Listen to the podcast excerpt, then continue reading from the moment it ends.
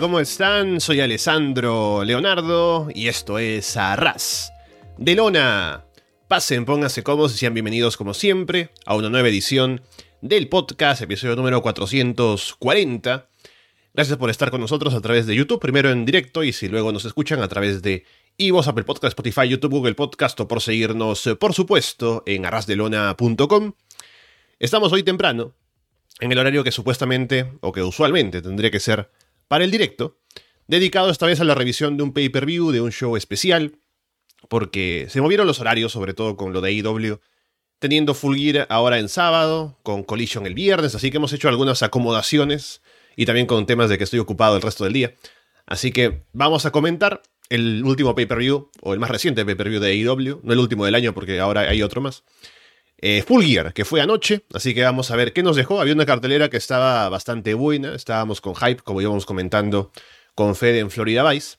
Así que veremos ahora qué pasó con Full Gear, qué impresión nos dejó y qué nos da de pie a lo que vendrá ahora de cara al último o al fin de, del año en AEW. Y para eso está por aquí conmigo Andrés Bamon, de Andrés, ¿qué tal? ¿Qué tal Alessandro? ¿Qué tal a toda la gente que nos está escuchando? Sí, yo estaba con menos hype con este show. La cartera está bastante bien. Perdón, ya mi voz me está. me está jodiendo. Pero em, había cosas que no sentía que estaban bien. Bien construidas o del todo, ¿no? O sea, el event me pareció errático en, en su construcción. Tanto así que Tony Khan tuvo que hacer unos cuantos virajes y una fumada tremenda para, em, para darle drama a esto, ¿no? Le resultó bien, ¿eh? adelanto la jugada. Em, pero claro, quitando eso, creo que fue un show bastante, bastante bueno. Creo que en línea de los últimos tres que hemos tenido, creo.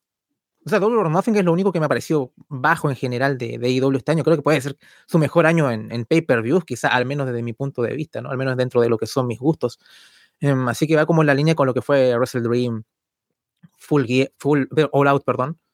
Em, así que por lo menos fue un gran show me, pareció con mejor pacing también que Wrestle Dream.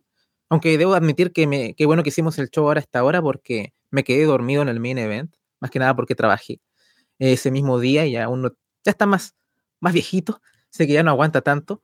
Eh, así que pude ver el main event en la mañana, así que lo, lo disfruté bastante. Pero bueno, ahí estaremos comentando todo combate a combate. Sí, primero un saludo a la gente que está ya con nosotros aquí en el chat de YouTube, que estamos siempre atentos a ver ¿Cómo les va? Tenemos a un chino malo, Rodrigo Andrés, eh, Noar, que nos, ya nos estaba reclamando que nos pasábamos de la hora. Cinco minutos tarde, pero aquí estamos. Así que gracias por estar con nosotros aquí temprano en la mañana. Vamos con Full Gear de una vez que eh, me comentabas, Andrés, que no viste los dos primeros combates de la Zero Hour, así que los comento yo. El primero de ellos fue por el título mundial de Ring of Honor, Eddie Kingston contra Jay que fue un muy buen combate, un combate sólido, con intercambio de chops de ambas partes, ¿no? Y Eddie sacando ventaja allí. Lethal ayudándose con sus amigos de afuera, tiene el control por momentos. Luego hay un momento en el que Eddie empuja a Sanjay Dutt en el filo del ring y lo hace caer sobre Jeff Jarrett afuera. Luego Satnam Singh y Karen Jarrett se paran en el filo. Eddie y Lethal...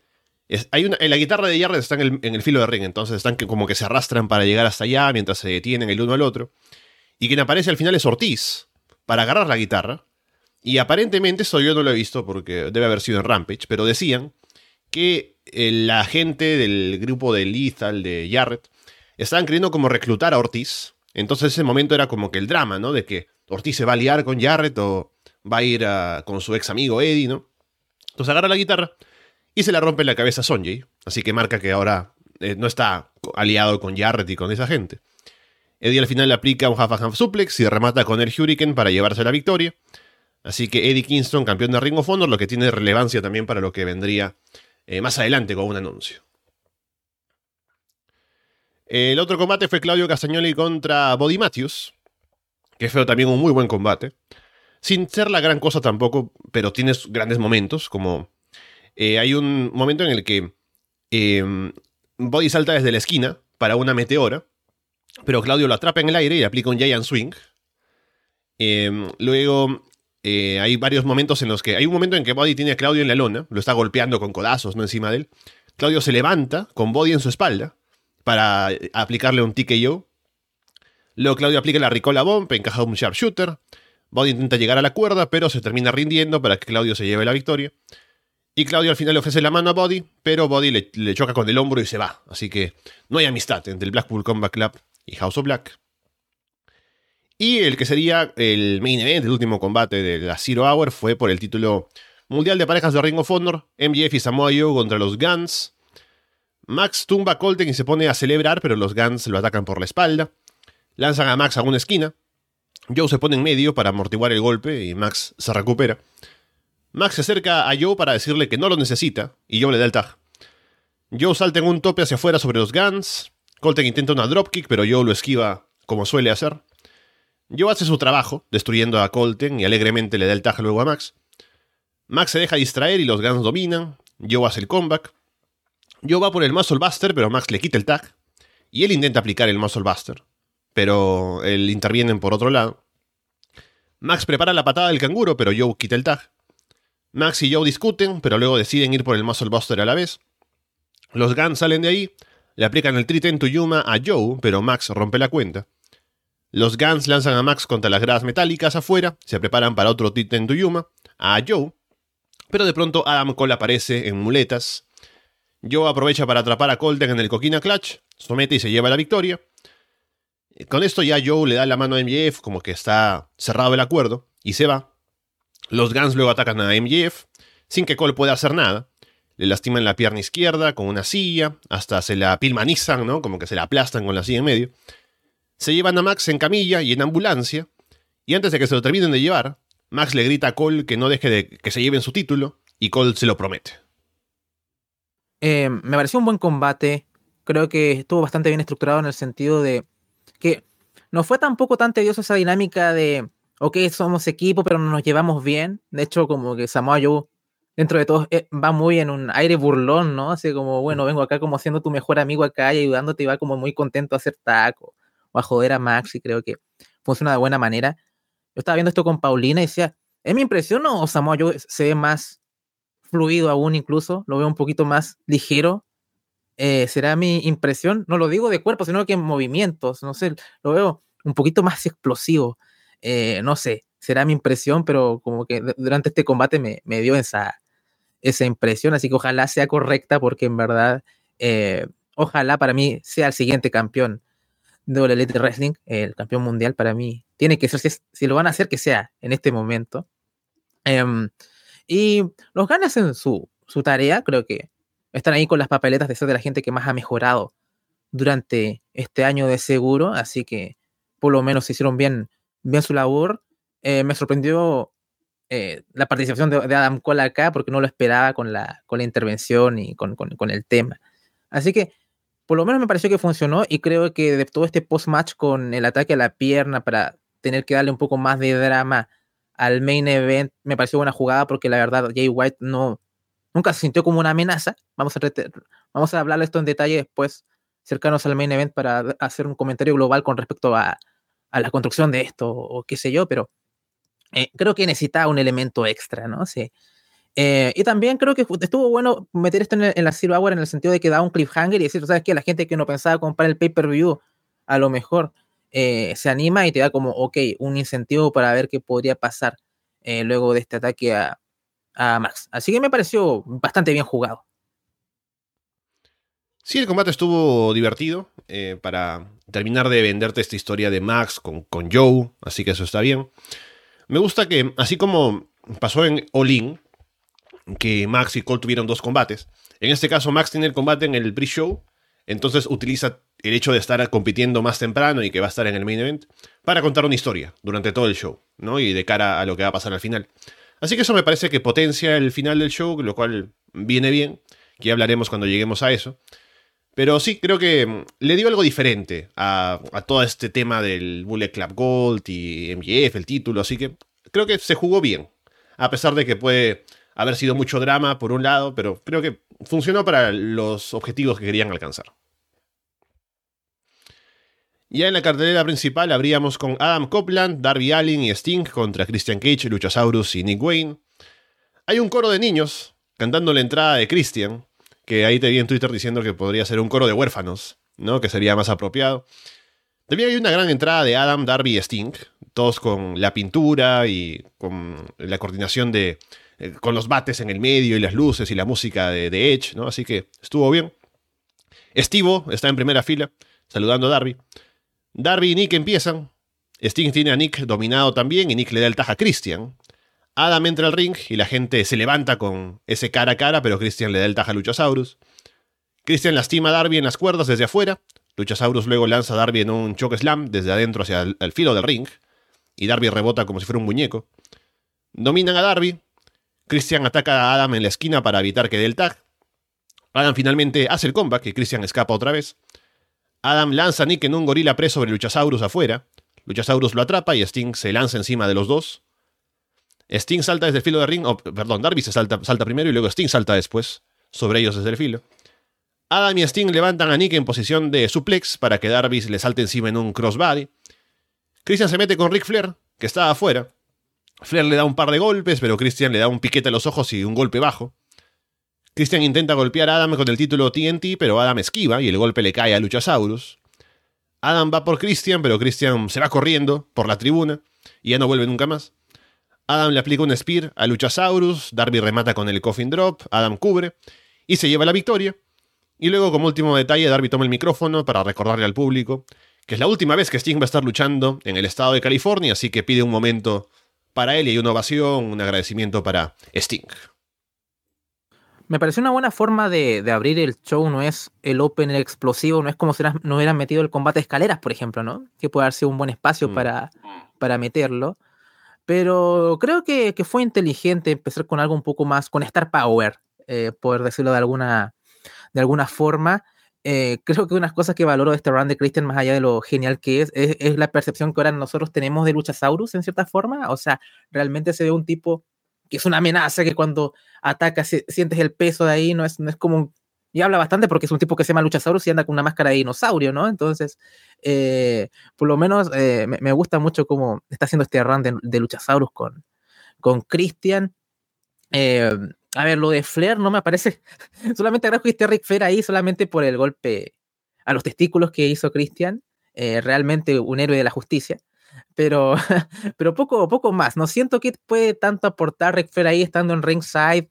A lo mejor, si pudiese tener mucha mejor articulación en las palabras, señor Flair, creo que hubiera aportado bastante quizá en comentarios, hablar de su, de su pasado con Sting o cosas así. Yo hubiera valorado ese, ese aporte de Ric Flair potencial que podría dar en este camino de Sting hacia el retiro, pero tampoco puede hacer eso porque no, no sé si está para estar en la mesa de comentarios y creo que Tony Khan lo sabe y por eso no lo puso, porque creo que ahí era el lugar más adecuado, porque todo este asunto del golpe de los bajos puede haber pasado perfectamente con Flair en comentarios. Um, así que bueno, veremos cómo qué se inventan con Flair, pero no me gustó mucho la primera o la primera impresión de este camino con Flair, ¿no? O sea, um, lo demás me parece que fue un combate que estuvo bien, pero no fue un combate que fue a, los fuegos artificiales ni nada por el estilo, ¿no? Simplemente fueron algo, algo bien trabajado.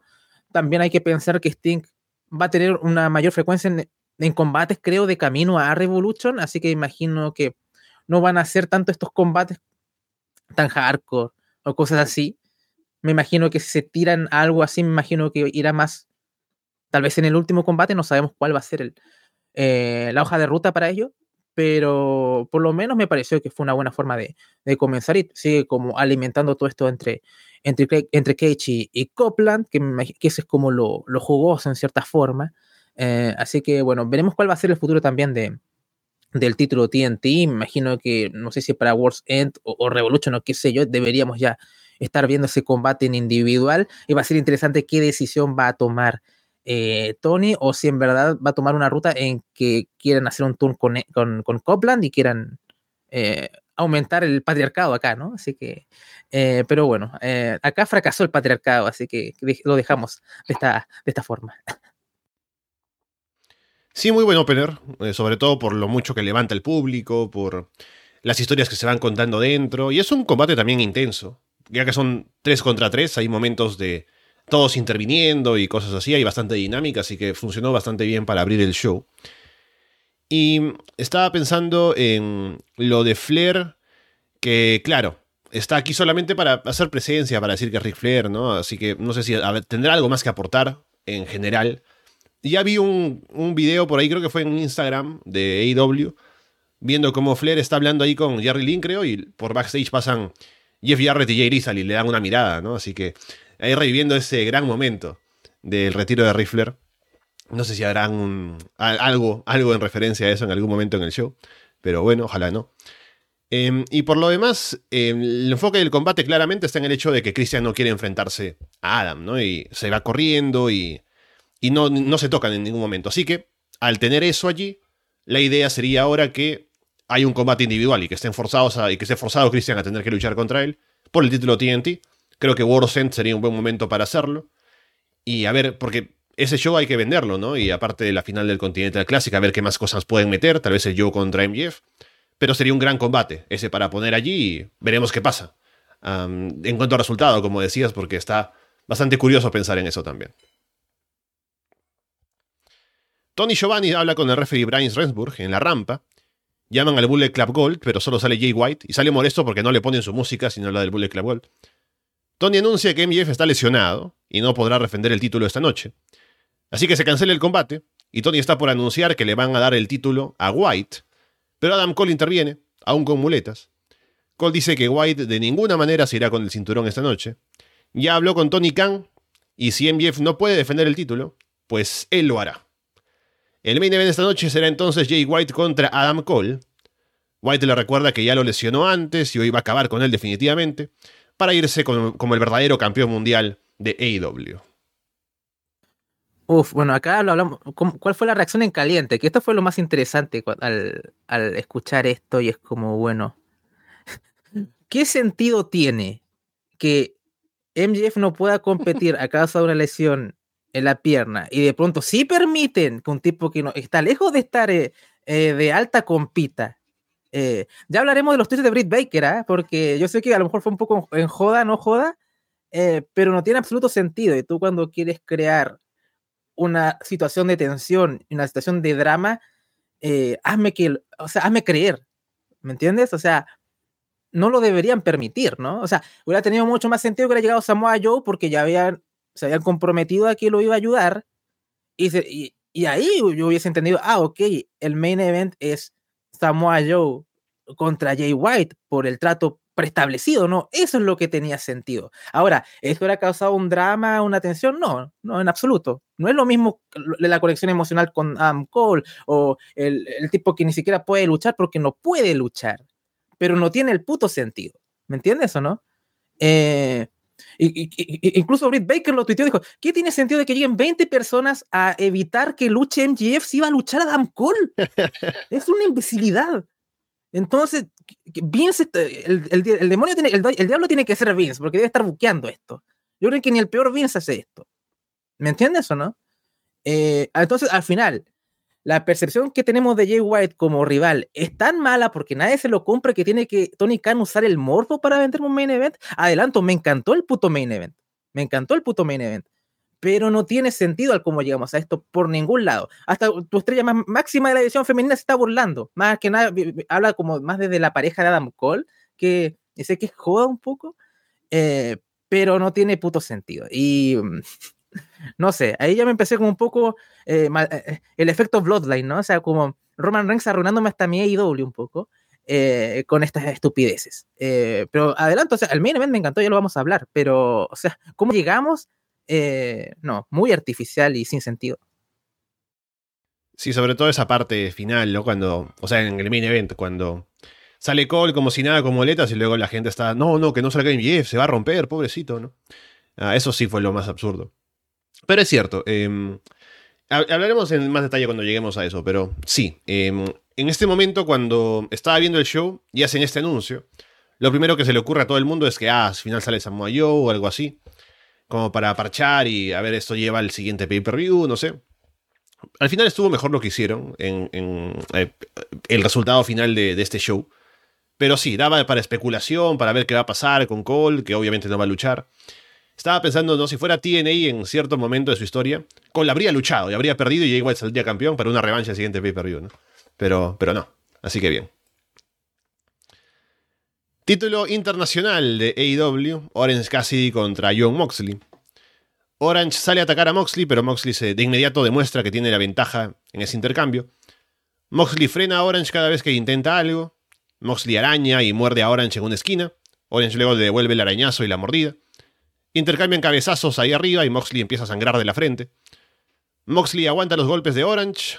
Orange le aplica el Red Drum a Moxley porque Hook está en ringside. Moxley va a una esquina y al separarlo le quitan la protección a esa esquina. Hay cánticos para ambos. Orange esquiva un golpe, hace que Moxley se golpee en la esquina expuesta. Moxley se pone de pie luego de tres Orange Punches. Orange aplica tres más y remata con el Beach Break para llevarse la victoria. Me gustó este combate.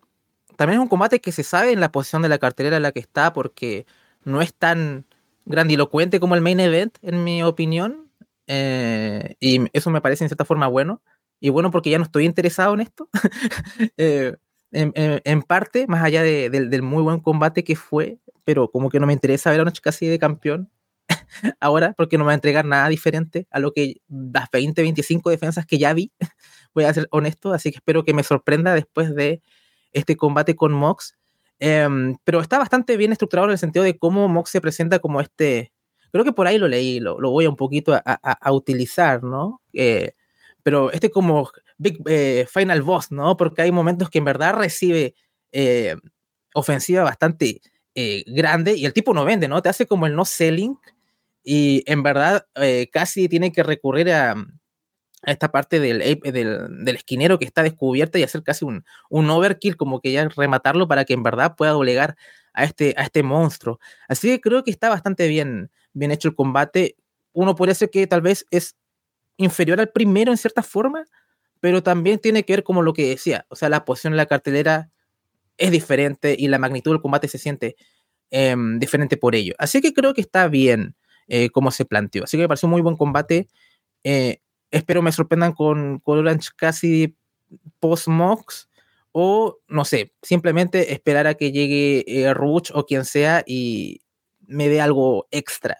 Yo he estado muy feliz con lo que han hecho con Orange casi, pero todas estas como desafortunadas cosas que pasaron con Phoenix, em, con el mismo Mox también, entonces creo que em, es desafortunado en cuanto al booking, que esa no es tanto culpa de Tony en cierta forma, ¿no? Eso que voy, ¿no? Es más culpa de las circunstancias, pero creo que fue muy, muy buen combate, más allá de que me haya gustado más el primero, pero creo que en su contexto funciona bastante bien.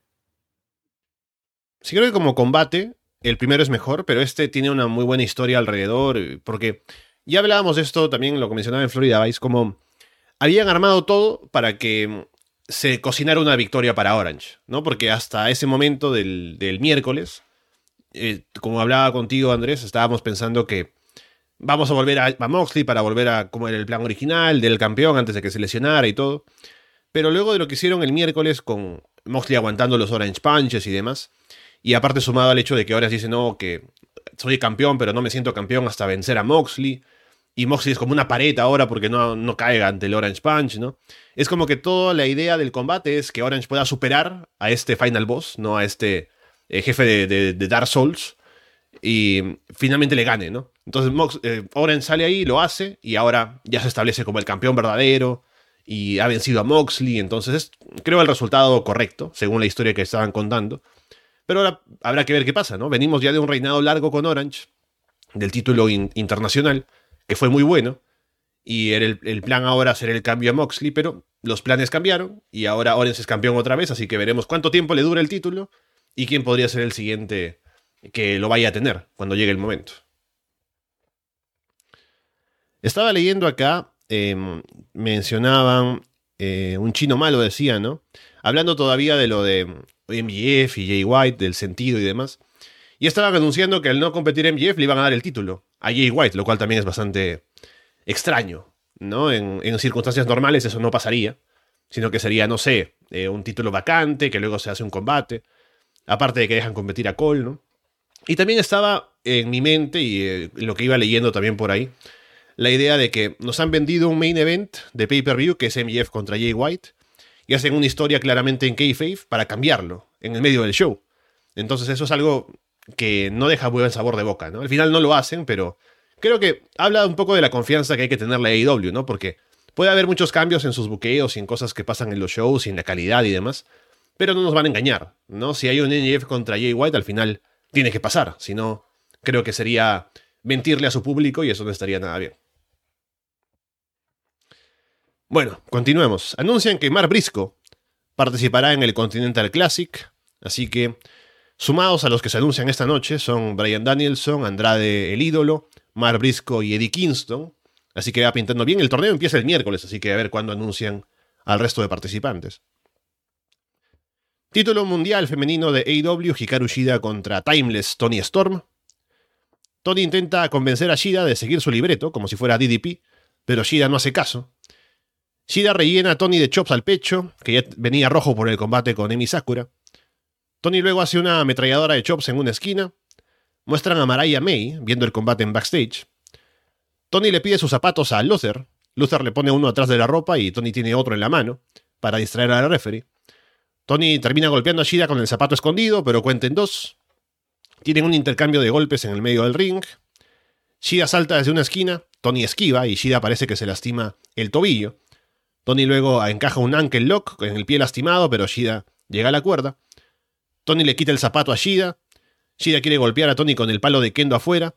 Luther lo evita, y Luther es quien se lleva una patada baja y un golpe con el palo. Tony se pone como un cenicero o una placa de metal dentro de la truza. Y al final, me va a aplicar el hip attack con eso puesto, ¿no? Esa es la idea. Pero se olvida hacer su pose. Estaba ya corriendo para el movimiento, pero dice, ah, me olvidé de hacer mi, close-up, ¿no? Entonces regresa a la esquina, hace el acercamiento. Ya la cámara no tiene tiempo de ponerse en blanco y negro ni nada porque estaban todos eh, un poco aturdidos con lo que estaba pasando. Y aparte está esta cosa de metal que como que se le está cayendo, ¿no? Así que me preocupo yo más por eso de que le saldrá el, el espodo, ¿no? Pero sí sale al final, aplica el hip attack y se lleva la victoria. Así que la celebración en blanco y negro y demás, Mariah May viene con un ramo de flores para entregarle a Tony. Así que Tony Storm es nueva campeona por tercera vez mundial de AEW.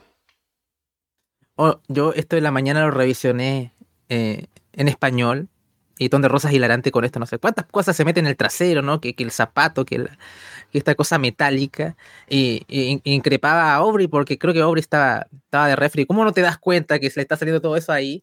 Y, no, no hacen nada para, para detenerlo. Pero al final el contexto es tan absurdo que no es que me hayan molestado en particular, simplemente porque el personaje de Tony me hace que, que acepte un poco estas cosas con un poquito más de, de naturalidad. Eh, pero, a ver, sé que el personaje es un poco divisivo, ¿no? Hay gente que, que le gusta mucho, que yo estoy más cercano a eso, más allá de que pueda haber ciertos excesos que tal vez podrían eh, balancearse y, y, que entre mucho mejor. Y otra gente que no, no le entra el personaje. Yo estoy a, soy muy fan de esto. Es algo diferente la división, algo que en verdad necesita la división, en mi opinión. Em, así que creo que fue una buena decisión, más allá de que uno tal vez quisiera, oh, bueno, Chida campeona, tal vez un reinado un poco más largo y todo eso. Pero uno sabe más o menos lo que te puede ofrecer Chida, o tal vez desde el punto de vista del booking, la gente no quiere atreverse a apostar algo diferente con Chida, ¿no? Que eso también es otra cosa. No lo sabemos aún, pero desde la percepción un poco como espectador, uno piensa, bueno, creo que Tony me da resultados mucho más inmediatos dándole el campeonato. Eh, a mí el combate me gustó, eh, creo que fue eh, mucho más, más allá de que obviamente tiene esa fisicalidad, por ejemplo, en, comparación con combates anteriores que han tenido ellas, ¿no? Que las hemos visto. Tiene eso, pero tiene ese plus de que ahora es Timeless Tony Storm y tiene toda esta cosa como el gimmick y le da esta, este sabor diferente y creo que le... Que creo que no, no fue un combate mejor al, al presidente que tuvieron, debo decir, pero sí se sintió diferente y con otro sabor y creo que también lo, lo valoro y creo que es el factor del trabajo de personaje ayuda a eso y creo que viendo los combates que veníamos de atrás de un Orange Cassidy contra Mox, por ejemplo, creo que este cambio de tono fue bastante bienvenido y, creo que también es uno de los fuertes de este, de este pay-per-view. Así que por lo menos yo estoy contento. Este, Tony está armando su pequeño universo con su mayordomo y ahora con Mariah May. Quiero ver cómo va a ser la interacción con ella y a ver si es que el camino es el correcto para, para presentar a, a, Maraya, así que, y verla luchar también, porque yo no, no veo Stardom, así que quiero ver cómo ella se va a desenvolver en este, en este ecosistema, ¿no? De, de AEW. Eh, por lo menos tenemos un muy buen roster más allá de, del poco tiempo que tenemos. Yo ya lo decía en Freddy Vice, creo que eh, más allá del poco tiempo que tenemos, creo que están utilizando mucho mejor la división últimamente y el tiempo que tienen. A veces ya, ok, eh, pongo la misma chica en los dos programas y creo que vale mucho más la pena poner a vuelo los sábados y los miércoles que poner a un día y poner, no sé, a Sky Blue en otro y, creo que están probando algunas cosas y creo que le está saliendo bien. Obviamente uno pide un poquito más de tiempo para las chicas, creo que lo necesitan, em, pero por lo menos creo que la edición está en mejor salud ahora, así que por lo menos estoy contento. Sí, el hecho de que haya mucho trabajo de personaje no quita que haya sido un buen combate en el ring, porque Tony sigue saliendo a pegarse duro, como fue con Emi Sakura, en este caso con Shida. Y es un combate bueno también, y que además se le suman los elementos de luces en ringside y los zapatos y eh, las poses de Tony y todo lo demás. Así que creo que al tener a Tony como campeona, va a haber más trabajo de personaje, va a haber más cosas ridículas y demás, pero también tenemos una buena luchadora como campeona. Entonces, creo que ambas, ambos factores juegan en conjunto. Y si bien hay gente que no está muy contenta con Tony y su personaje, creo que con el hecho de que cumple en el ring, que siempre lo hace, no habría de qué preocuparse. Entonces estoy muy de acuerdo con que Tony sea campeón aquí. Eh, y lo íbamos comentando, creo que le va a dar un brillo al título que necesita tener. Así que me gusta el hecho de que ahora que están utilizando tanto Tony Storm, tenga el título y que eso vaya a hacer que también la gente que se vaya enfrentando a ella tenga un espacio importante en los shows y se puede hacer cosas alrededor de ese cinturón. Así que creo que es una buena decisión y me gustó el combate. Y ahora veremos cómo va el reinado con Tony campeona. René Paquet entrevista a Eddie Kingston en backstage. Eddie dice que van a hacer que el Continental Classic sea el torneo más grande del wrestling. Dice que va a participar y además va a poner los títulos Mundial de Ring of Honor y New Japan Strong en juego en cada combate que vaya a disputar Además, el ganador del torneo será campeón triple corona, porque, además de salir como campeón de Ring of Honor y de New Japan Strong, también se llevará un nuevo título que será el campeonato continental, que no sabemos si se va a defender aparte del torneo o algo, pero habrá un título. Así que en el torneo se juegan tres cinturones, Andrés. Eh, espero que sea simplemente como la copa, como algo parecido a lo de eh, Lowen Hart, ¿no? O sea, que simplemente tengas un trofeo por haber ganado el torneo y ya, ¿no? Si ganaste el Continental del 2023 o del 2024, lo que sea, y, y, listo, ¿no? Eh, pero estarlo defendiendo me parece como que demasiado, ¿no? Ya tenemos dos títulos midcards eh, masculinos para agregarle un tercero, eh, más los de Ring of Honor que todavía están acá en, en AEW, que se había criticado mucho, lo habían sacado, ahora vuelven a meter estos títulos de nuevo. Em, que no soy muy fan de que hagan eso, sobre todo cuando tienes un show en TV con suscripción de paga y no las cosas importantes no la mayoría no pasan ahí entonces em, más allá de eso particularmente no me gustó esto de que Eddie Kingston ponga sus títulos ah, aquí em, porque al final es bueno ganas un torneo de All Elite eh, Wrestling y al final eres premiado con campeonatos de otra compañía, lo que uno pensaría después de haber ganado un eh, torneo de Wrestling es tal vez tener alguna oportunidad por el título máximo, ¿no? Sería como lo natural, con un torneo que es un round robin y que es exigente, eh, uno pensaría que el premio sería, aparte de la copa, si tú eres el ganador, vas por el campeonato mundial, ¿no? Entonces, para el espectador que no paga directamente a Ring of Honor y para qué pagarlo casi a veces, eh, al final, ¿qué peso tiene eso? Si en mi pantalla yo estoy viendo el Elite Wrestling. Y yo voy a ver el tipo con la copa y dos campeonatos que está bien verlos defendidos de tanto en tanto acá. No, no, no estoy en contra en, total, en totalidad de eso. Pero preferiría que el, que el, el torneo se valga por sí mismo, ¿no? O sea, si hacemos las comparaciones con el G1, tú ganas el G1 y tienes un, un boleto para, para el main event de Wrestle Kingdom, ya ok, tú tienes un boleto para retar. No estoy diciendo que vayas a un pay-per-view en particular. Sería bueno que fuese un pay-per-view en particular, ¿no? Para tener ese, esa hora de main event. O si hicieras este Continental más cerca de All In, sería bastante interesante, ¿no? Eh, ya que tenemos un show que se ve mucho más grande que los demás. Eh, entonces, no me gustó. Veremos cómo se ve la idea en la ejecución y, digo, bueno, ok, me equivoqué y, acepto, pero no me gustó para nada que pusiera sus campeonatos. Si pierde ahí, entonces que ahí defienda al que le ganó, ¿no? O sea, en defecto. Mm, le veo demasiado ingrediente al plato, Alessandro. No sé cómo tú lo ves. Sí, también pensé lo mismo. Es como que mm, no, no, hacía falta meter más elementos para que el torneo se sintiera importante porque están anunciando a gente muy interesante, están haciendo todo esto para Brian Danielson básicamente, entonces funciona ya como algo que de por sí vale bastante y se siente importante, pero Me imagino que esto, porque al final estamos hablando de un título, ya, de Ring of Honor, que lo maneja Tony Khan, pero también estamos hablando del título de New Japan Strong, que si bien no es un enfoque principal ahora mismo de New Japan, es un título de New Japan, entonces, si van a darle el título a alguien dentro del torneo, van a tener que consultarlo con ellos, eh, el que salga campeón también tendrá que ser algo que ellos estén de acuerdo. Así que es algo muy extraño esto. Así que se habrá hablado de antemano, habrán pensado cómo manejar esto eh, de cierta manera. Un poco puede ser porque querían que participe Eddie Kingston y como era campeón, tenían esa traba, entonces querían meter algo más. Pero es como dices, ¿no? En el G1, por ejemplo, para tomarlo como la base, que es, en, que es el torneo round robin más conocido de los últimos años, es por el título mundial, o sea, el, ganador va a retar al título mundial, al título IWGP en Wrestle Kingdom, y el mismo campeón participa en el torneo. Entonces, cuando le gana, algún luchador le gana dentro del torneo, hay combates en los siguientes pay-per-views de defensas contra la gente que le ganó hasta que lleguemos al Tokyo Dome, donde reta el que ganó el torneo. ¿no? Entonces, si alguien le gana a Eddie Kingston durante este torneo, podría luego tener algún combate en Ring of Honor, en Final Battle o lo que sea. Pero si sale campeón, es algo muy curioso o muy, extraño, ¿no? Así que a ver qué termina pasando. Porque al final podría el título cambiar de manos varias veces, porque si se va a poner en juego cada vez que estén luchando, puede perderlo Eddie, puede luego ganarlo otro, puede recuperarlo Eddie al final, ¿no? Así que a ver qué pasa con todo esto eh, en el torneo. Combate por el título mundial de parejas de AEW, combate de escaleras, Ricky Starks y Big Bill contra FTR, contra Kings of the Black Throne, contra Rush Hidralístico. Todo el mundo empieza a pelear, Bill y Brody se miran, van a golpearse pero otra gente interviene. Cash y Rush suben a una escalera pero deciden bajar y ponerla a un lado para pegarse. Cash le aplica una espira a Rush hacia afuera sobre Bill y Brody. Dax lanza a Ricky en un superplex sobre todo el mundo en ringside. Bill y Brody por fin tienen su duelo en el medio del ring, con la gente gritando Meet. Dax se pone la escalera en la cabeza como Terry Funk. Malakai impulsa una escalera desde las cuerdas para lanzársela en la cara a Cash. Cash le da un golpe bajo a Malakai en una esquina y le aplica un pile driver sobre una escalera que estaba abajo. Brody salta en un tope hacia afuera, pero Bill pone una escalera de escudo.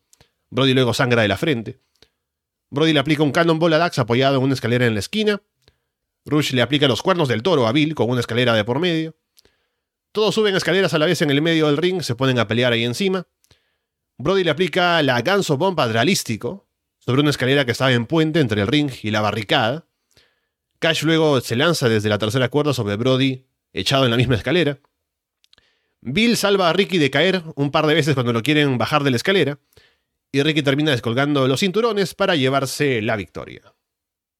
Wow, fue, fue un buen, un buen spot fest, hay que decirlo. Eh, y lo digo en, el mejor de los, de los sentidos, es un ladder match. Y es un Fatal Four Way, ¿no? Tag Team. O sea, mínimo que tiene que hacer algo así. Y el ritmo es tremendo. Tenemos eh, carnecita, ¿no? Tenemos ahí Big Bill dándose duro con, con Brody King. También es una, una gran actuación y se, llevó varios spots eh, que quedan más en la retina, ¿no? Ese, fue un, fue un pile driver adralístico, ¿no? En el, las escaleras, ¿no? sé si fue un pile driver. Ganso Bomb. Bomb. Entonces, quedó bastante, bastante elevado el señor King. Siempre cuando le dan eh, los reflectores, responde. Em, había un momento que sentía a Ricky un poquito más eh, desaparecido en el sentido que no, no brillaba tanto, pero ahí tuvo sus momentos también donde mostraba más su carisma. Y es gracioso porque lo ves más de babyface en el contexto de este combate y de hecho cuando lo gana ves cómo va saludando al público. Entonces sentí muy raro un poco eso, pero em, quitando eso, eh, creo que, todas las parejas lo hicieron bien. Me sorprendió mucho el, el golpe bajo que hace eh, Catch, ¿no? La gente abuchea. Em, y dije, ah, esto es un, una especie de, de, teaser de adelanto de tal vez un turn de FTR en el futuro. Eh, y curiosamente después llega un momento que fue totalmente eh, no intencional, que es cuando eh, creo que se va a lanzar este catching crossbody, creo, y pierde el equilibrio, ¿no? O sea, pierde un poco el equilibrio, vuelve a recuperarlo ese lance y uno es como el, mayor babyface del mundo, ¿no? O sea, eh, es, genial un poco eso, aunque fue, no fue intencional, claramente ese, ese spot, pero también como agregó bastante. Por ahí le, leía a un chino malo que, que, duele que Malakai esté luchando en parejas. Sí, duele más cuando tienes tres títulos individuales ahí en la compañía y no lo ves luchando por ninguno de ellos. Eso es lo que duele más. Eh, pero bueno, esperemos que, que, sea algo bueno para. El futuro sea bueno para Malaki también, para Brody en especial. Es donde yo tengo más mis fichas incluso. Eh, pero bueno, esperemos que, que, sea todo lo, mejor para todas las parejas. Me sorprendió el resultado. Pero mm, viendo quién ganó el combate entre los Vox y, mm, y los, eh, los Golden Jets, me reconcilié con el, con el final. Y creo que es mejor que Ruch, aunque era mi favorito la facción ingobernable, es mejor ver a Ruch con un título individual que tal vez estando ahí en la división de parejas, siendo que tenemos un roster bastante eh, rico en buenas parejas y que al final no, ning ninguno son los campeones, ¿no? Entonces, ojalá llegue eventualmente el día que tengamos eh, una pareja en condiciones como campeones ¿no? Porque imagínate si gana Jericho y Omega, también es un poco bueno no me parece una mala idea a priori, pero tenemos tan, tantas buenas parejas y por qué ninguna está liderando la división ahora. Es, es, un poco triste en ese aspecto y no estoy tan contento como se ha manejado la división TAC, pero quitando eso me pareció un muy, muy buen combate y uno de mis, mis favoritos de esta, de esta noche.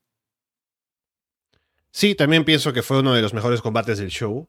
Muy intenso, una locura con los spots, eh, por aquí y por allá. Todos tuvieron sus momentos para lucir bien. Hasta Dralístico tuvo momentos en que decía, ah, mira, Dralístico hace un par de cosas interesantes también. Así que eso habla bastante bien del combate, que todos tuvieron su momento, que hubo varios spots eh, que te dejan pensando y, y, recordando para después. Y también, aunque pensaba que había mejores opciones con los ganadores, con House of Black me imaginaba, ¿no? Creo que Ricky y Bill, aún campeones y contra los Golden Jets, da pie a cosas que pueden pasar con promos y, y cosas de cara a ese combate, así que me parece que está bien dentro de todo. Y aparte, si no tenemos a House of Black, eh, metidos en la división de parejas, como llevas comentando. Malakai podría estar en el Continental Classic, ojalá, y cosas así, ¿no? Y me parece que eh, también Rush tiene cosas para hacer por individual, entonces que no se comprometan con ser parte de la división de parejas o tener el título, me parece que está bien. Ya hay un conflicto que estaban hablando entre House of Black y la facción ingobernable, que a ver si continúa. Pero bueno, dentro de todo, creo que no es una mala decisión que aún tengan el título Big Billy y Ricky Starks. Combate por el título TBS. Chris Staslander, Sky Blue y Julia Hart. Sky viene con nueva música, más intensa, se quita la gorra de béisbol y se pone una corona negra. Chris usa su ventaja en fuerza para lanzar a Sky y Julia por todas partes. Sky y Julia se unen para frenar a Chris. Chris las lanza en un doble suplex en ringside. Sacan a Chris del ring. Sky le ofrece la mano a Julia, Julia se la da, pero empieza a atacar a Sky. Sky intenta un huracán rana desde la esquina, pero Chris la detiene la acomoda en sus hombros y la lanza de cara hacia la lona. Julia salta en un moonsault sobre Sky, pero Chris rompe la cuenta. Chris le aplica un Power Slam a Julia en ringside. Sky sale de una Power Bomb de Chris y le aplica el Code Blue, pero cuenta en dos. Julia le aplica el Heartless a Sky, pero Chris rompe la llave, lanzándolas a ambas en suplexes. Sky va por unas Head Scissors, pero Chris la detiene y le aplica la Saturday Night Fever.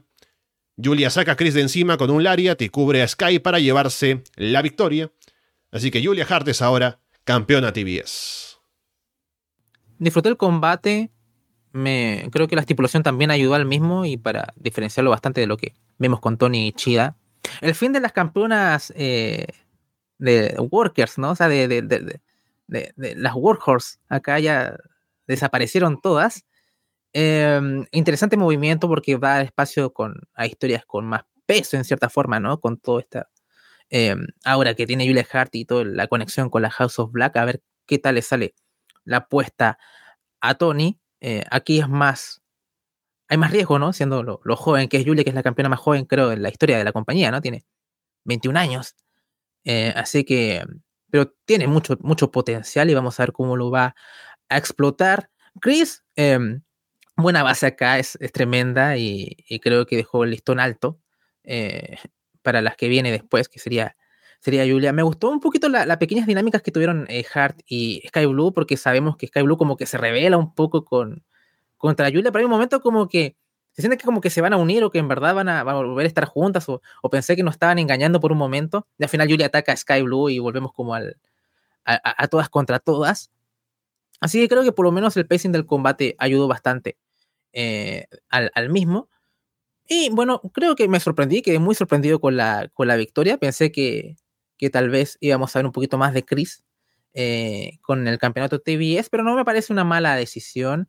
Y me imagino que luego de que Statlander salga un poco de esta historia, eh, tal vez pueda ir por el campeonato máximo femenino, ¿no? El mundial. Así que sería una, una retadora interesante para Timeless Tony Storm cuando llegue el momento.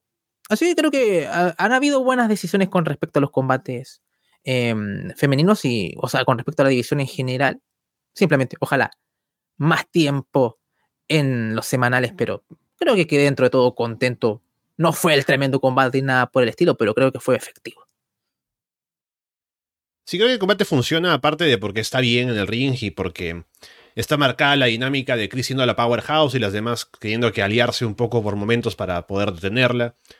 Eh, más allá de eso también me gustó porque yo sí tenía en mente que Julia podría ganar, pero no estaba del todo seguro. Entonces, cuando hay momentos en que Chris o ella están por cubrir, me, me lo creo. ¿no? Con Sky sí, no, no estaba pensando que le darían el título, porque aún no creo que sea el momento para ella. Pero eso también me, ayudó a que el combate fuera más eh, dramático para mí, ¿no? En pensar en, ¿le van a dar el título a Julio o no? Y al final sí lo hicieron. Y ahora habrá que ver de qué manera se carga este título, eh, porque con Tony Storm, ahora como campeona, creo que tenemos un poco más de certezas con la forma en la que va a llevar el personaje, porque ya lo hemos visto, y las retadoras que puede tener. Pero a ver qué pasa con Julia, ¿no? Que es un personaje que es un poco, por su propia naturaleza, algo más eh, misterioso, ¿no? En el sentido de que tampoco sabemos cómo será realmente su reinado, así que habrá que verlo. Pero eh, creo que han hecho un buen trabajo con ella y ella también ha mejorado bastante, así que no veo descabellado que sea campeona y pienso que puede hacer un buen trabajo si se dan las circunstancias. Curiosamente, en este combate lucieron todas bastante bien, y creo que Julia fue la que menos lució en comparación a Sky, que hizo más cosas, y Chris sobre todo, pero hizo su trabajo, ¿no? Y se la ha visto mejor en otros combates anteriormente, así que no me preocupa mucho pensar en que es una campeona que no está lista para el cinturón, pero habrá que verlo ahora que tenga el reinado y a ver de qué manera lo llevan. Y lo bueno es que estamos entrando al reinado de Julia Hart con una historia ya que está en camino, ¿no? Con lo de Sky Blue al frente, con lo de Willow, tal vez con Chris queriendo vengarse de alguna manera. Así que al menos como un primer paso para su reinado, creo que ya tenemos algo con qué trabajar. Y ya veremos qué pasa después. Tony Giovanni presenta la nueva contratación de AEW, que es Will Osprey, Osprey firma su contrato en el ring, dice que está feliz de ser parte del equipo. Sin embargo, pide paciencia porque no va a venir de inmediato. Ha estado en New Japan Pro Wrestling desde que tenía 22 años y ahora tiene 30, así que tiene que terminar bien con ellos. Y luego de eso, que será en Wrestle Kingdom, ya estará en camino a Revolution y será All Elite. Le pide a Tony Khan que prepare a lo mejor que tenga para él, especialmente de cara a Wembley, va a demostrar lo que significa realmente ser de la élite. Sí, me gusta pensar que se va a tatuar, cada, cada bolín que esté se va a tatuar cuánta gente, cuántas entradas se compraron, ¿no? Cuántas para ser más, más fieles. Em, o sea, es una muy buena noticia. Merecía hacer esta, esta rimbombancia, sobre todo cuando Osprey todavía le quedan eh, obligaciones con New Japan. Es un poco raro, ¿no? O sea, primero, es como, sí, mira, firmé, firmé, pero ¿saben? Aún no. Todavía no. Cálmese un poco, chicos. Eh, aún no. Entonces, ¿para qué haces esto, no? O sea, lo hubieses hecho, no sé, en World's End, en, en, en, en, algún Dynamite, ¿me entiendes o no? O sea, como si, ok, terminó Will Ospreay sus obligaciones con, eh, con New Japan y hacemos esto. O es como mostrar el dedo del medio a, Triple H, que lo valoro, ¿no? Eh, pero, pero es como un poco, ¿para qué? Al final uno empieza a pensar en otras posibilidades, pero mucha gente pensaba o era Mercedes o era Osprey, ¿no? Era como esos dos, dos factores. Así que por lo menos estoy muy contento, pero no, no le vi mucho sentido hacerlo. Aún te queda, te, queda tiempo. No estoy acá, pero esperen, no, pero, pero todavía no, todavía no. Eh, fue un poco raro, eh, pero la gente reaccionó bastante bien, así que bueno, eh, triple fichaje, no muy triple fichaje de momento. Eh, a ver, después vamos a escuchar una, moneda caer, qué sé yo, después si llega Okada cae, sería divertidísimo. Eh, pero más allá de eso, un gran fichaje, creo que este es el ambiente que más le beneficia, creo que es un producto que va a mostrar sus puntos fuertes mucho mejor que lo que va a poder hacer WWE. Más allá si lo metes en bien roster en NXT, no, no, no creo que sea ese su ambiente, en mi opinión. Tal vez todavía es muy joven, puede querer probar más adelante. Pero siento que al mejor Osprey lo vas, en, Estados Unidos lo vas a ver aquí, o incluso en TNA si hubiera querido estar. Y además también tiene la libertad de trabajar con New Japan. O, eh, sea, tiene una libertad de trabajar. Y sé, por algo leí que también va a residir en, en, Inglaterra también, algo así. No tenemos, todavía no tengo todos los detalles de, del acuerdo que tuvieron con, con Osprey, pero me imagino que tal vez eh, la calidad de vida para él, o sea, AEW le, le ofrecía mucho más comodidades más allá eh, que lo que le podría ofrecer WWE, ¿no? Entonces creo que puso eso en la balanza. Eh, pero todavía no tengo toda la información, así que, pero me da que va por ahí el asunto. Así que estoy feliz, sobre todo porque no veo el main roster, así que prefiero verlo acá. Sí, obviamente es una gran contratación. Igual que tú pienso que podrían habérselo guardado, porque querían hacer todo esto de mm, el gran anuncio para Full Gear, ¿no? Porque Tony Khan no se aguantó el hype y por eso lo quiso compartir. Pero habría sido mejor si tal vez lo manejaban como todavía en intriga, ¿no? Como que llega a Wrestle Kingdom y Osprey hace como su despedida de New Japan. Y luego estás con la duda de que firmó con WWE, firmó con AEW y aparece en AEW, ¿no? Para retar a alguien. Pero de, de repente, si ya Osprey firma desde ahora con AEW, de parte de alguien de WWE podría haber soltado a la prensa que ya firmó, ya Osprey no va a llegar a WWE, un poco te matan el hype o la sorpresa, ¿no? Así que tal vez por eso podría haber sido, pero bueno, ya estamos en este punto, así que más que especular de lo que podría haber sido, podemos especular más bien de lo que va a ser Osprey en AEW. Y es emocionante porque hemos visto a Osprey antes en combates, en eventos, en cosas especiales, pero ahora va a estar instalado en AEW compitiendo por títulos y en historias, así que da mucho potencial para cosas para hacer con él. Ya directamente puede ser un retador al título mundial y campeón y lo que quiera hacer. Así que veremos cómo lo manejan ahora en su llegada y qué espacio hay para él en el show, porque siempre ese es un tema delicado para manejar del tiempo en pantalla. Pero muy contento con tenerlo en AEW con los posibles eh, retadores que podría tener o, oponentes que podría tener ahora dentro del show. Ah, el combate del show. Texas Death Match. Hanman Page contra Swerve Strickland. Prince Nana sale haciendo una coreografía con bailarinas y es maravilloso. Hanman llega corriendo sin entrada ni nada para lanzarse a atacar a Swerve. Rápidamente aplica el Buckshot Lariat. Hanman le ata las manos con cinta a Swerve y le clava grapas en el cuerpo. Swerve sangra de la frente, Hanman le engrapa el dibujo de su hijo en una mejilla. Hanman luego se pone debajo de Swerve para recibir la sangre de Swerve en la boca y luego le escupe por ahí.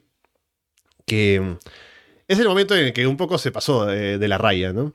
Ya eh, Hanman es, eh, tiene historial de hacer cosas asquerosas en su carrera, como un duelo de escupitajos con Frankie Kazarian en un show de Ring of Honor, pero bueno. Eh, Hanman va a golpear a Swerve con una silla envuelta en alambre de púas, pero Swerve se le adelanta con una patada baja. Nana corta la cinta de las manos de Swerve con una tijera. Swerve empieza a no vender las grapas y le clava una en la cabeza a Hanman. Swerve lanza a Hanman de cabeza contra una silla con alambre en la esquina. Swerve lanza a Hanman en un Dead Valley Driver sobre un bloque de concreto en el filo del ring. Swerve le aplica un Pile Driver a Hanman sobre la barricada. Hanman pone alambre de púas alrededor del cuerpo de Swerve antes de lanzarlo en un Fallaway Slam. Hanman salta en un Moonsault desde la tercera cuerda, con la silla cubierta de alambre de púas en la mano. Hanman le aplica a Swerve un Pile Driver sobre la silla. Swerve luego golpea a Hanman con esa silla y el alambre se enreda en la cabeza de Hanman. Swerve le pone vidrio en la espalda a Hanman y le salta encima en un 450. Remata con el JML Driver. Hanman lanza Swerve en un Fallaway Slam con Moonsault desde la tercera cuerda sobre una tabla con alambre de púas. Luego aplica un Powerbomb sobre el alambre y luego un Dead Eye. Hanman pone alambre alrededor de la cabeza y el cuello de Swerve y remata con otro Buckshot Lariat. Swerve va a perder, pero Nana lo saca del ring y rompe la cuenta de 10. Brian Cage aparece para atacar a Hanman. Lo lanza en un Buckle Bomb, un F5. Hanman se pone alambre en la mano para golpear a Cage y lo derriba. Nana golpea a Hanman con una silla, pero Hanman eh, va y lo lanza en un Dead Eye desde el filo del ring sobre una mesa abajo. Swerve le rompe un pedazo de bloque de concreto a Hanman en la espalda. Luego Swerve le pone una cadena al cuello a Hanman y lo ahorca hasta desmayarlo. Cuenta de 10 y victoria para Swerve. Sí, el combate de la noche con diferencia. Y eso que tuvimos muy buenos combates, un show de muy alto nivel. Eh, ¿Cómo puedo definir esto? Esto lo vi dos veces también. Puede no, ver, puede no verlo una segunda vez, pero dije, voy a escucharlo con Ton de Rosa. Y Ton de Rosa fue el único combate que no comentó, como que se fue. No sé si no le gustarán los dead matches mm. o qué sé yo, pero me sorprendió mucho que Se fue en ese combate y volvió en el de Omega y Jericho contra los Bucks, lo que me llamó bastante la, la atención. Yendo al combate en sí, yo pensaba, ah, bueno, esto simplemente es una segunda parte, no vamos a tener una trilogía, qué sé yo, pero después de esto que viene, ¿no? O sea, vas a tener que hacer el de con explosivos, o qué sé yo, para hacer algo más. Y creo que ni, ni con eso vamos a llegar a la crudeza que alcanzó este combate. Como creo que mencioné, me, gustó bastante más que incluso el combate que tuvo Hangman con, con Mox.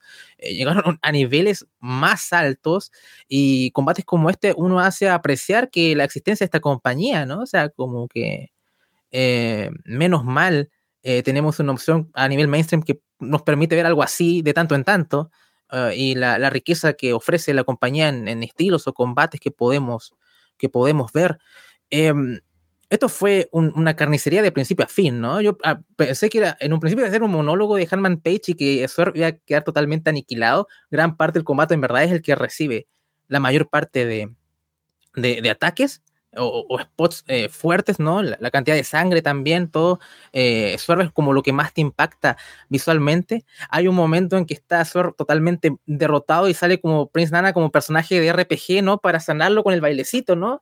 Y, y es maravilloso, es maravilloso. Eh, y, y, todas esas ridiculeces, ¿no? Entonces, el spot con Harman bebiendo la sangre también fue como, Dios, ¿por qué tanto, no? Pero igual siento que un poco está la historia, ¿no? Como que Harman está en el infierno, ¿no? Como dice eh, lo puedo comprar, igual he visto spots similares. Ruch lo ha hecho también, pero en menor medida, no es que se tome como una botella de Coca-Cola con, con sangre, ¿no? O sea, como lo que hizo, lo que hizo Harman. Em, y tenemos el, final un poco, ahora siendo Swerve el quien ahorca a, a Page. Eh, también vimos que también fue bastante protegido Hanman, ¿no? O sea, hasta llegó Brian Cage y, y Nana intervino. O sea, realmente fue muy violento. Hasta me dan ganas de ver que eh, a, Jim Cornette dos horas de llanto eh, con, respecto a, con respecto a esto.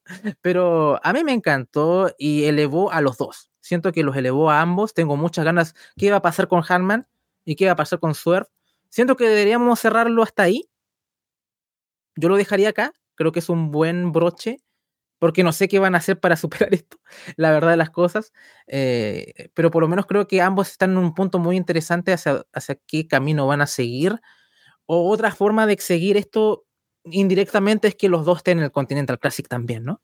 O sea, más, es más un encuentro víctima de las circunstancias que un combate que sirva para elevar o aumentar la intensidad de la rivalidad también. Así que creo que si veo un tercer combate me gustaría que al menos fuese dentro del torneo, y no tal vez un, un, combate que sea de rivalidad solamente. No sé si me expliqué bien. Eh, no sé, no tengo más palabras para, para, para, describir esto, la verdad. Lamento que Fede no esté acá. Creo que hubiese sido interesante ver su óptica siendo un hombre especialista en la materia, o, o Alex Jiménez, o, o, qué sé yo, pero bueno, lamentablemente me tienen a mí un hombre limitado en este, en este aspecto. Pero no, combate de la noche de largo, o tal vez más allá de, de IW uno de los highlights del año de seguro. Sí, es un combatazo. Yo ya, gracias a, o por culpa de Fede, he visto death matches para Underground y demás. Así que ya entiendo un poco los, eh, eh, lo, los esquemas, ¿no? La, el lenguaje de los death matches. En este caso creo que funciona muy bien. Porque cuando uno ve un show de GCW o un show de, de estos de, IW, ACW, No Holds Barred o lo que sea, uno va esperando ver un tipo de combate con alambre y con vidrios y con tubos de luz y con sangre y demás. En este caso te dijeron Texas, Texas Deathmatch. Hemos tenido Texas Deathmatches antes y son combates violentos, ¿no? Pero este fue un Deathmatch. O sea, salieron a trabajarlo como un Deathmatch y creo que al tenerlo en un show en el que no te lo esperas, es más efectivo. ¿No? Y creo que desde el momento inicial, cuando Hanman viene y se bebe la sangre, por muy cuestionable que sea esa imagen, ya te pone en cierto eh, estado mental como de incomodidad y decir qué van, qué van a hacer, ¿no? Ahora a partir de aquí.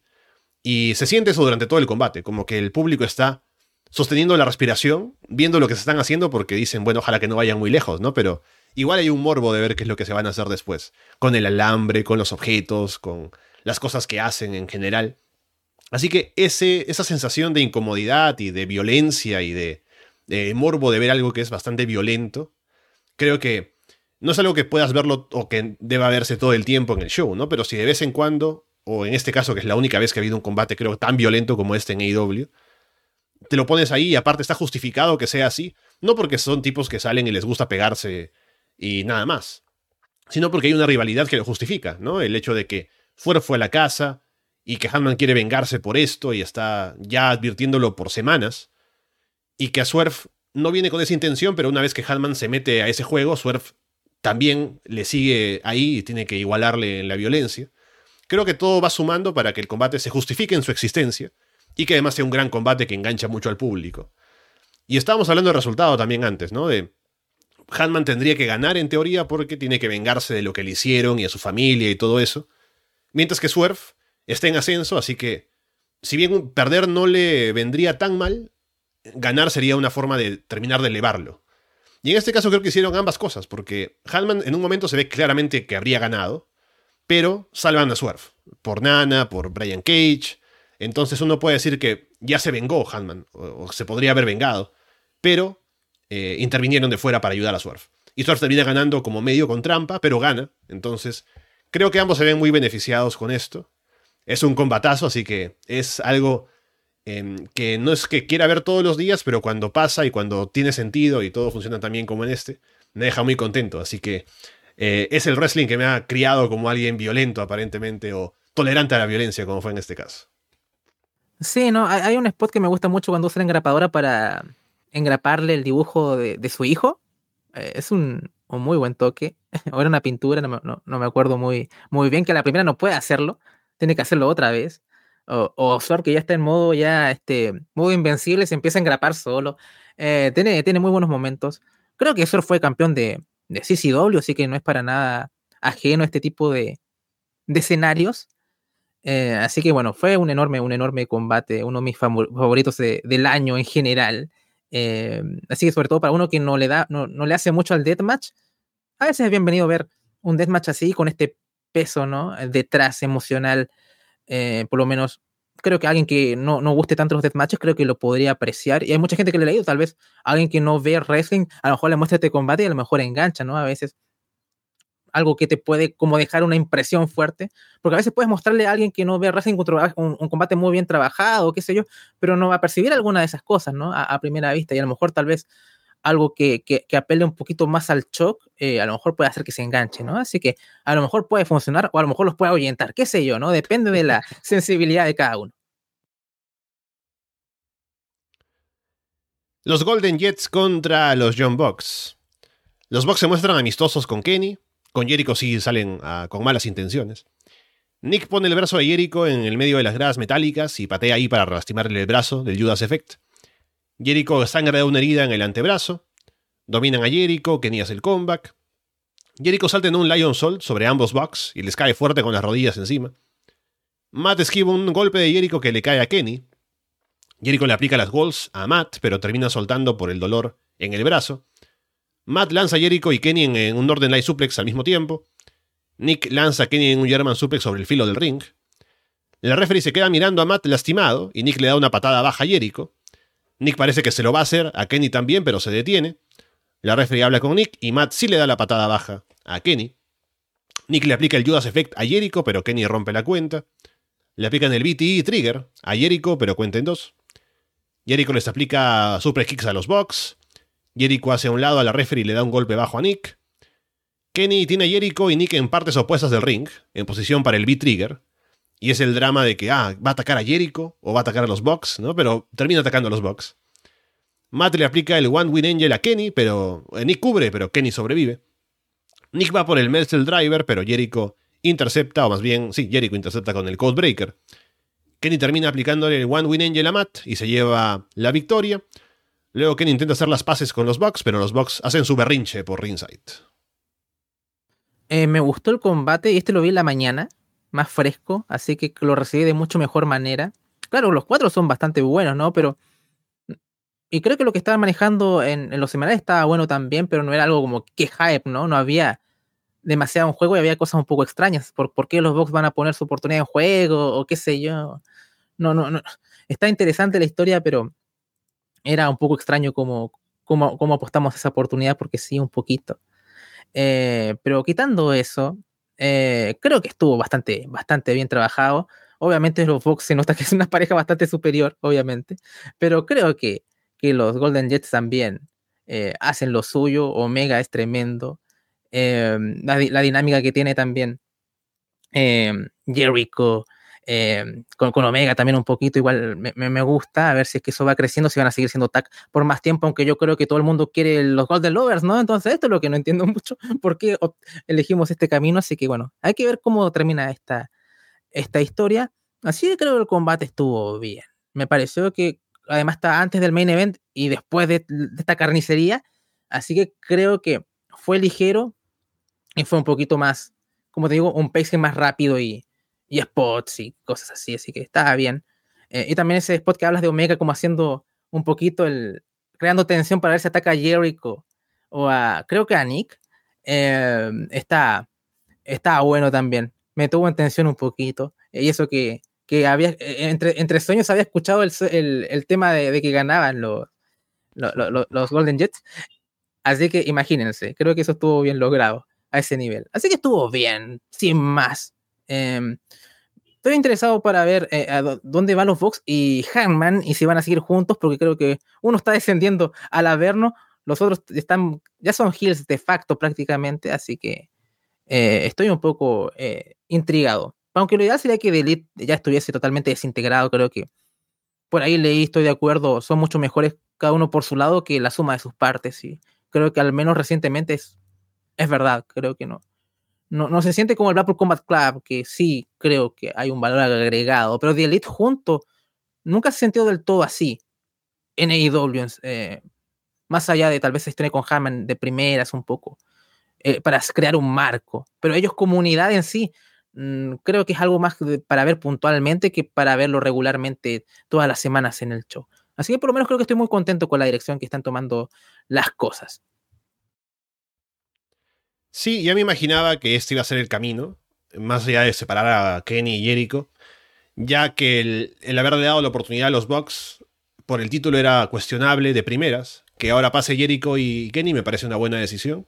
Y el combate me gustó también bastante. Es un combate de los Bucks y que Kenny puede estar metido al frente con ellos eh, fácilmente, porque también trabaja ese estilo. Y Jericho también se adaptó bastante bien, estuvo haciendo sus cosas, ¿no? Entonces, creo que termina funcionando muy bien el combate.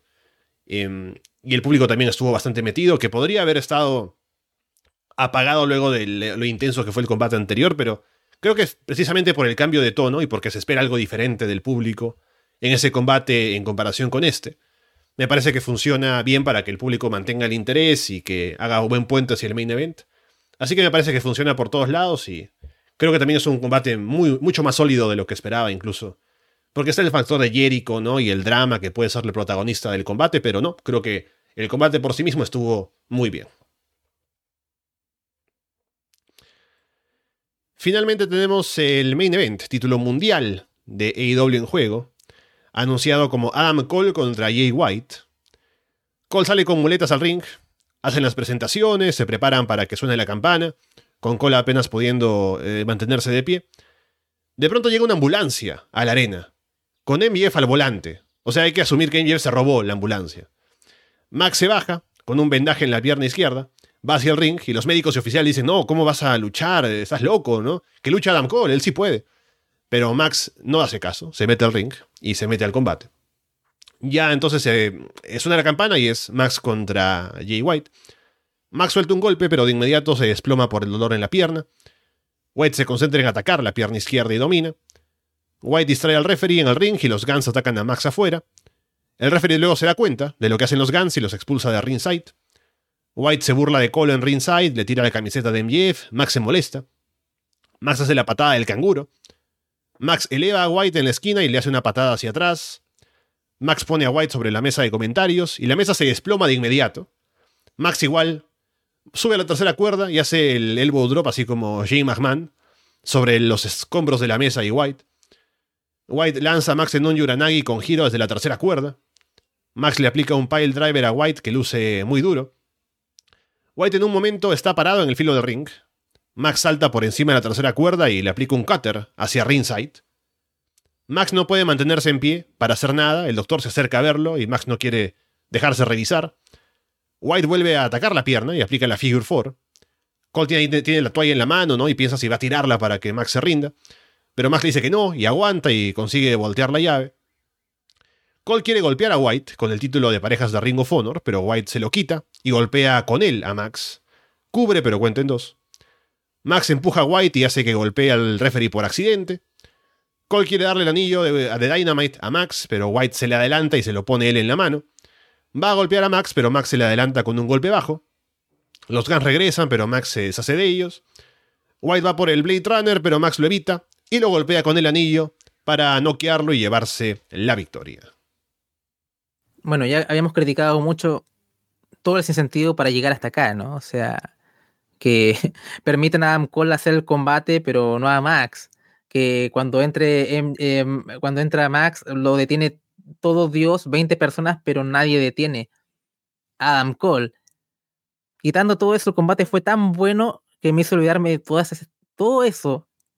Eh, porque el trabajo que se hizo fue tremendo. O sea, yo acá voy a aplaudir a Jay White eh, yo siento que hay que hacer mucho trabajo con él al nivel de cómo lo percibimos, eh, porque siento que este combate pasó demasiado pronto, o sea, no debe haber estado en este, en un main event así, en estos momentos, creo que fue un poco damnificado de, todo lo que pasó con Punk, eh, Jay White, probablemente esto no hubiese pasado, tal vez estaría enfadado con él, o qué sé yo aún, em, pero lo pusieron acá, Tony decidió crear muchos frentes para contra, contra Max, y todos esos frentes eran más interesantes que Jay White. Estaba Warlow, está Joe, y todo eso, ¿no? Eh, incluso hubo una lucha con Omega en Collection que era un combate mucho más grande que este, que es el main event del pay-per-view en papel. Pero aún así, White hizo un gran trabajo acá, antagonizando a Max. Esas pequeñas interacciones que tiene con Cole también eh, son bastante, bastante buenas. Eh, como cuando se pone el anillo, le, le, levanta el dedo, todo el asunto. También me gustó que las ayudas de Adam Cole no, no les haya salido ninguna bien, ¿no? Porque te hace dudar, o, este tipo en verdad lo, lo quiere ayudar o no, eh, o qué sé yo, ¿no? Como lo que pasó con Santos Escobar ahí con la manopla en el combate de, de, de Misterio con Logan Paul, quizá. Sé que ahora ya es Gil Santos, pero como no veo, no sé mucho cómo, cómo se dio todo, no sé si en verdad le dejó la manopla a Logan Paul o no, pero quitando eso. Eh, entonces creo que White hizo un tremendo trabajo Max también con el selling, creo que contaron una, una muy buena historia y creo que se vio orgánico, no es que tampoco Max se vio como Superman, que a veces no me gusta a mí eso, ¿no? O sea, como que sentí, me, me, dolió más eso en el combate con Joe en Grand Slam, cuando tuvo que vender todo el cuello, cuando en verdad Samoa Joe lo destrozó eso y no sé por qué este tipo seguía, seguía vivo o ganó. Eh, acá estuvo, creo, más orgánico. Um, así que creo que fue un gran main event que logró para mí por lo menos olvidarme de toda la estupidez y el sinsentido eh, previo. Entonces creo que fue un fracaso totalmente en construcción y en el marco de todo esto, pero el combate funcionó y a veces eso es suficiente como para que perdonemos algunas cosas, ¿no? Así que veremos qué va a ser el futuro de, Jay White eh, post Full Gear. Eh, va a ser un poco complicado de mantenerlo en ese estatus porque Sword se elevó a unas alturas bastante, bastante elevadas, por decirlo de alguna forma, y creo que ese debería ser el foco como el próximo Hill. Joe está en un gran nivel y tiene un aura y un Star Power que White no tiene. Entonces tú ves varios Hills, o unos dos, unos tres, que los ves arriba de Jay White, más allá de que el Bullet Club Gold son divertidísimos y es, muy bueno el acto.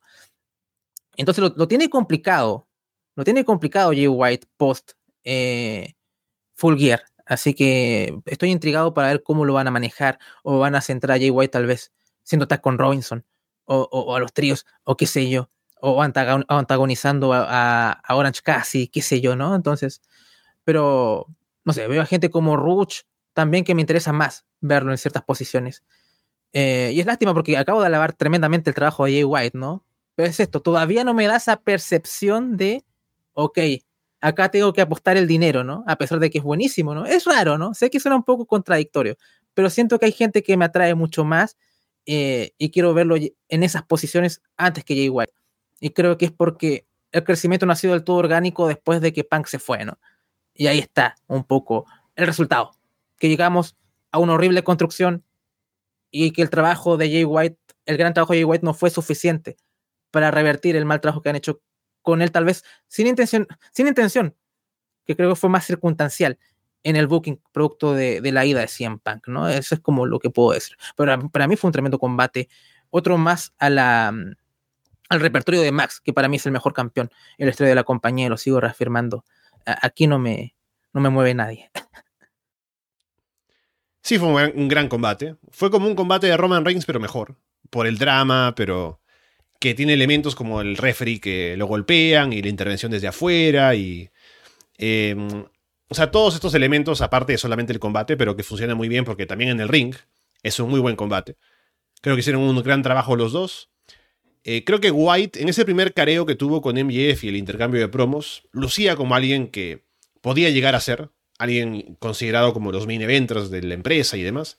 Pero el trabajo que han hecho después con él ha dejado que desear, sobre todo porque está en comparación, como decías, con los elementos que están alrededor y posibles retadores aparte de él para MJF.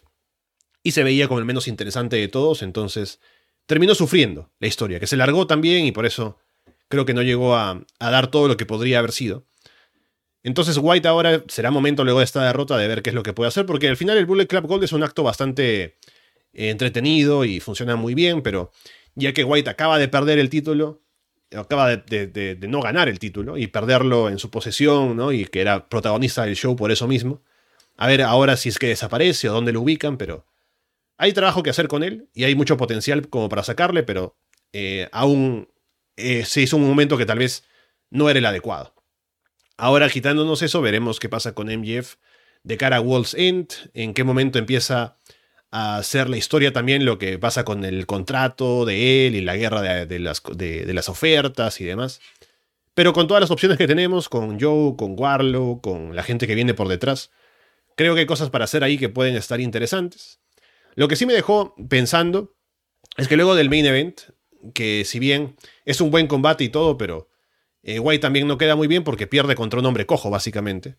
Es como que ha habido tantos elementos de historia metidos ahí que cuando termina y eh, MJF gana y se va con Cole, yo digo, bueno, ¿va a pasar algo más? ¿No? Eh, me van a hacer así como un gargano contra, con Champa al final de, de Takeover que Cole revela que puede caminar, ¿no? Y sale el diablo, no sé, pero al final no hubo nada, no hubo diablo, no hubo nada, así que estamos aún en la espera también de ver cuál es la identidad del diablo y qué pasa con el reinado de MJF de camino a World's End y al próximo año. Pero creo que es un gran reinado igualmente, siempre lleno de grandes combates y grandes historias, así que dentro de todo, y en los detalles que pueden gustar más o menos, creo que sí, siempre cumple al final de los shows. Sí, eh, también estaba esperando algo con respecto a, al diablo, al The Devil, eh, que es algo que era una parte integral de la historia, ¿no? Todo lo que nos han, vendido de, camino acá y no tuvimos nada. Estaba hasta en el póster del combate, ¿no? Ahí estaba un poquito de fondo. Eh, el, diablo, the, devil, pero no, ¿no? O sea, me gusta pensar que Tony dijo, bueno, eh, la verdad es que Jack Perry, pero yo creo que esto no va a aprender, ¿no? Así que mejor, eh, mejor lo, congelamos. Eh, pero no sé, siento que es que lo que pasa es que cualquier cosa va a ser decepcionante, ¿no? Siento. Llegamos a un punto que... y, creo que lo decía en Punk, en teoría ciencia ficción. O sea, es como que en verdad, ¿cómo vas a hacer eso después de todo lo que pasó?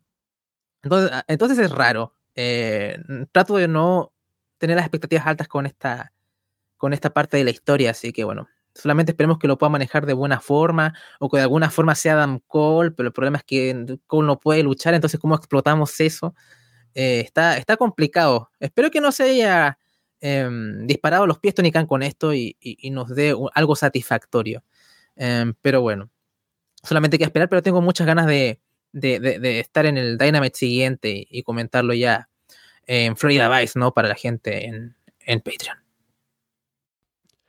Bien, vamos cerrando entonces la revisión de Full Gear.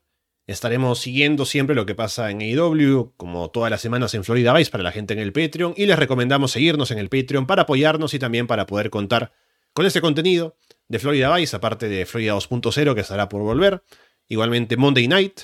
Así que nos pueden apoyar, igualmente siempre recordarles que hay la opción de estar una semana gratis y ver todo el contenido, ver cómo funciona, descargarse todo y desaparecer luego, sin compromiso de quedarse.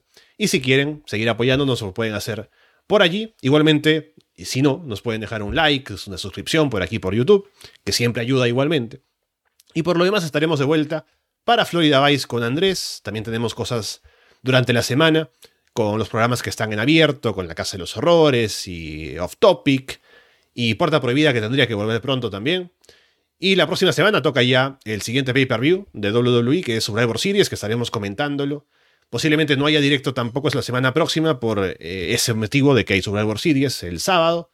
Veremos si lo comentamos inmediatamente después o al día siguiente, pero estaremos ahí obviamente cubriendo ese show. Así que bueno, Andrés, estaremos viéndonos, veremos qué tan pronto o tarde con lo que pase. Eh, que ahora estoy pensando esto. Claro, es el sábado Survivor Series y también Collision es el sábado, ¿no? Así que a ver cómo acomodamos todo eso para la revisión, pero estaremos ahí viendo qué pasa con AEW Post Full Gear. El fin de semana lo voy a tener libre, así que a lo mejor podremos grabar el domingo si es que acomodamos ciertas cosas, ¿no? Así que ahí vemos, si no el lunes. Em, esperemos que, que sea el domingo, ojalá. Si no el lunes también podemos hacer el sacrificio, no hay problema, hay cierta flexibilidad. Eh, sí, con ganas de comentar Florida Vice. Eh, voy a hablar del estatus de 2.0 para la gente que todavía está aquí aún eh, y esté interesada en eso.